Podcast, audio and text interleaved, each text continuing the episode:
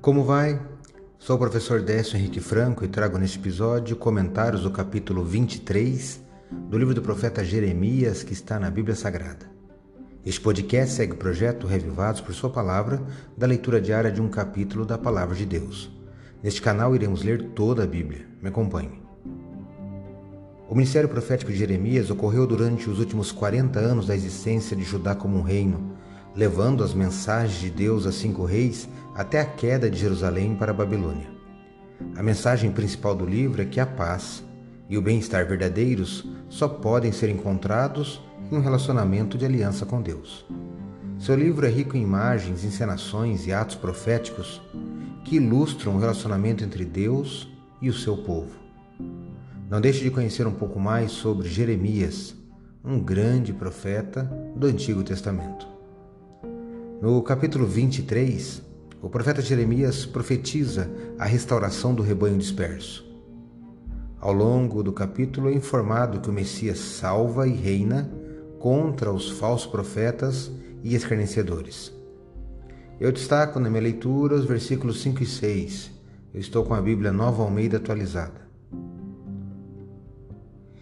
Eis que vem dias, diz o Senhor, em que levantarei a Davi um renovo justo, e como rei que é, reinará.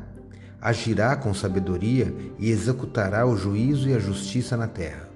Nos seus dias, Judá será salvo, e Israel habitará seguro. E este será o nome pelo qual ele será chamado: Senhor, justiça nossa. Jeremias capítulo 23, versos 5 e 6. Que prometa, promessa fantástica que também é sempre renovada pelos profetas do Antigo Testamento. O Senhor diz que iria levantar do trono de Davi um renovo justo. Esse renovo é o Messias e também foi anunciado na Bíblia, no Antigo Testamento, por Isaías, por Zacarias, além de Jeremias aqui. Judá e Israel, os que fossem fiéis, poderiam no futuro confiar nas promessas. Interessante é que Jesus Cristo é a nossa justiça, completa e perfeita.